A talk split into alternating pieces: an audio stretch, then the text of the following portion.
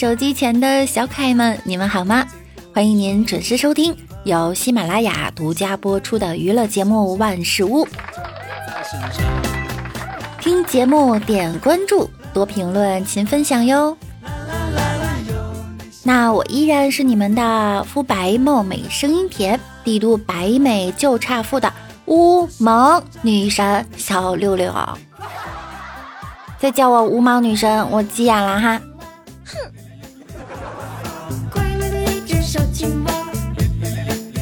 在上期节目中呢，很多人都不知道什么是彩虹屁。彩虹屁呢是常见的饭圈用语，意思是粉丝们为了花式吹捧自己的偶像，夸人都不太重样的。说到这里呢，我最近又发现了一个夸夸群。最近很多夸夸群在网上流行起来，在夸夸群内啊，被人夸奖那是家常便饭。大家只要进群呐，便会接受一轮长达数分钟的吹捧，各种溢美之词都会源源不断的向你袭来。就算你只发了一个标点符号，大家都能夸出花来。这不就是马屁群吗？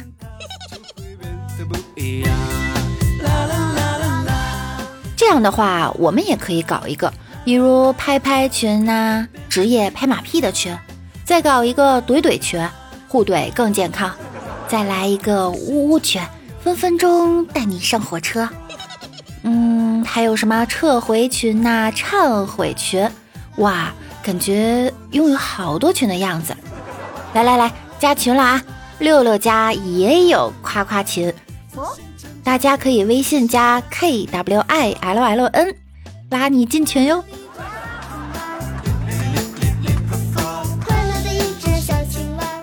前一阵子，一个男生为了给女朋友一个妇女节的惊喜，就把她拉进了一个夸夸群，那整个夸了她三分多钟，都不带喘气儿的。小姐姐一进群，对方就说了：“哇，小姐姐头像真好看。”嗯，如出水芙蓉，天然雕饰。天哪，这世间怎么会有这么好看的人？是呀，名字也好听，，Sally 听起来就像莎莉。我为什么不能有这么好听的名字呢？小姐姐问了：“这什么群啊？”哦，小姐姐这个发问展示了强烈的好奇心。好奇心是进步的源泉。相信生活中的你也是一个充满好奇心的人，用于探索未知，有一双善于发现新奇的眼睛。小姐姐，你真棒！面对着未知的群，小姐姐有问题就问，这种直率和勇气不可多得。于是，小姐姐无奈的打了两个句号。哇！太厉害了！这两个句号比我用圆规画出来的还要圆润，有光泽，就好似两颗珍珠，又像极了小姐姐的眼眸，清澈透亮。哎呦我的天哪，我已经编不下去了！这样的群，快点快点，快来加入我们吧，我们一起来夸夸夸！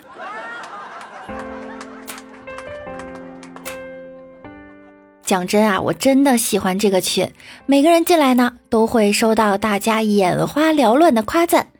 在这里没有杠精，也没有互喷，只有快乐、源泉和爆笑。在网络暴力肆虐的今天呀，这未尝不是一个缓解压力的好办法。嗯，比起那些每天打开手机，突然来了一大群不认识的网友的人身攻击，要强上太多太多啦。这简直是互联网中的天堂啊！快来加入我们吧，和主播一起夸夸夸！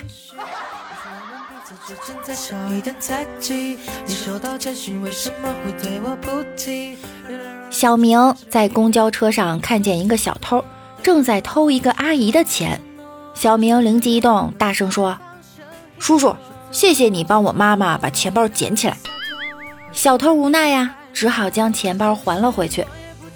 到站了，这个阿姨拽着小明说：“孩子，咱们该下车了。”小明急了，高呼：“她不是我妈妈！”众人皆笑。阿姨说：“这孩子又调皮了。”就这样，小明顺利的被卖到了城乡结合部。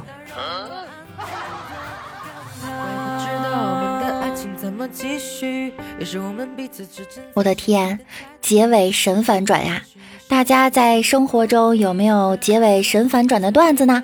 可以来和六六一起分享。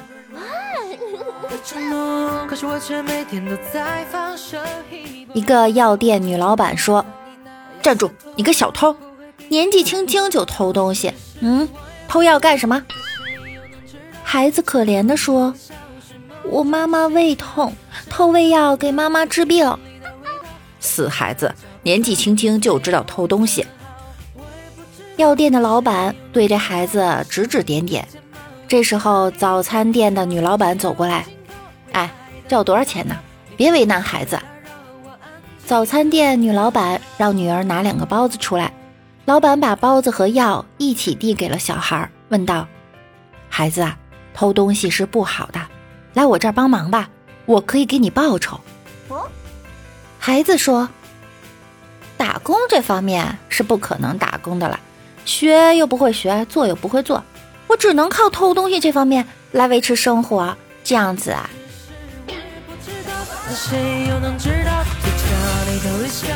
华为的工资还不错，不过啊，就是太累了，经常晚上加班，周六周日加班，而且还不给加班费。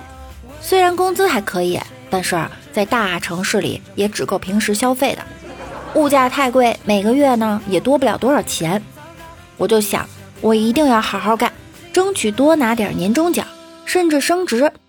我给自己定了个目标，三年内要升项目经理。毕竟我每天的生活很固定。有一天，在厕所的门上，我看见了一个广告，招男女公关、情感陪护，月入过万不是梦。于是我打了电话过去。凭借我大学时每天跑步锻炼出的好身体，我每个月赚三万以上，很轻松。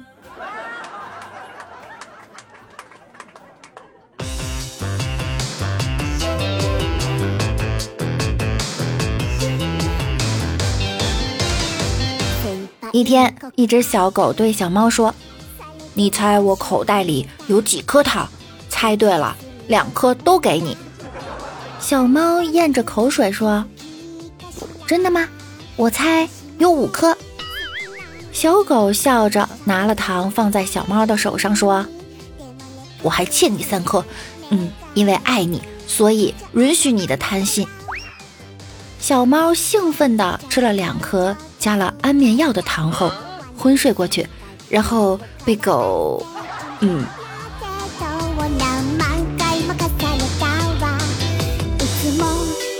公交车上，一面相凶狠、满身纹身的大哥给刚上来的老太太让了个座，四周顿时掌声四起。都说现在的年轻人啊，素质高。老太太颤颤巍巍地向周围人说道：“其实纹身的都不一定是坏人。”也客客气气地对大哥说了声谢谢。结果大哥说：“你跟我客气。”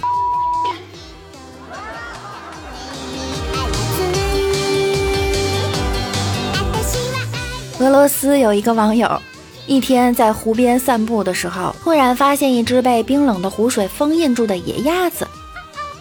有可能鸭子已经挂了，冰冷的湖水把这位朋友冻成了狗。但是为了拯救野鸭，值了。救下野鸭之后，他每天细心的照顾它，给它吃好吃的。不久，野鸭康复了，并且长胖了不少。这位朋友也意识到。是时候给他找一个好的归宿了，于是他把野鸭炖了。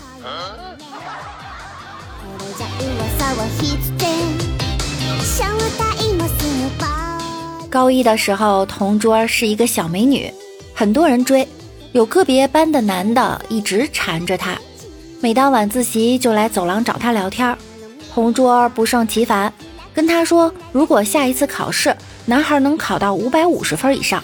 就当他女朋友，结果这个男孩啊埋头学习，天天找老师请教各科的问题。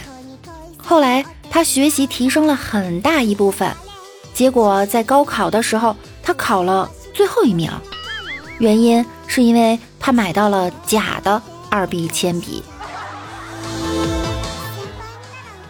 这个故事告诉我们什么？告诉我们追妹子的时候努力是不够的，还要看一下运气是不是站在你这边。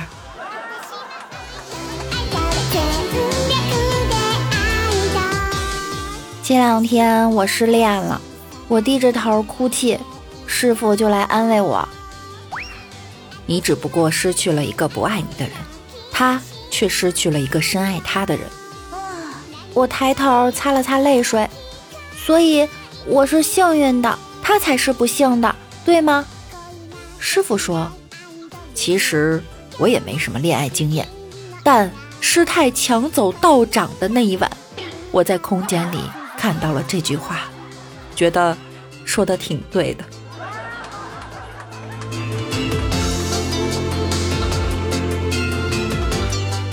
李大脚问大师：“大师，为什么我在寺庙门口放了一排的土豪金 iPhone，那些漂亮的女香客还是没和我要电话号码呢？”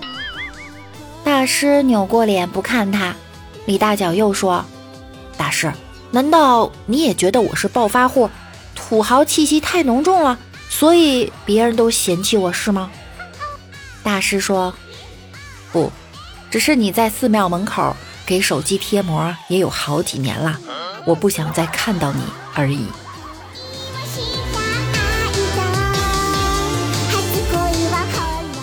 都说花大价钱买的高档服装穿上就一定好看，其实我并不认同。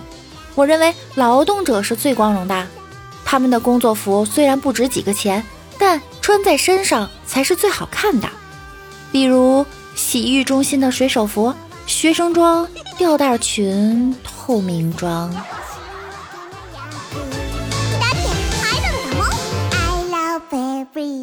地铁上，一个小伙一路抱怨：“活是我干，受表扬的却是组长，最后成果。”又成经理的了，不公平。他旁边的老人微微一笑：“小伙子，看看你的手表，仔细看，是不是先看时针，再看分针？可运转最多的秒针，你看都不看一眼。你看，生活呀就是这样。当年轻人还盯着手表思考人生，睿智的老人已经趁机偷走他的钱包。”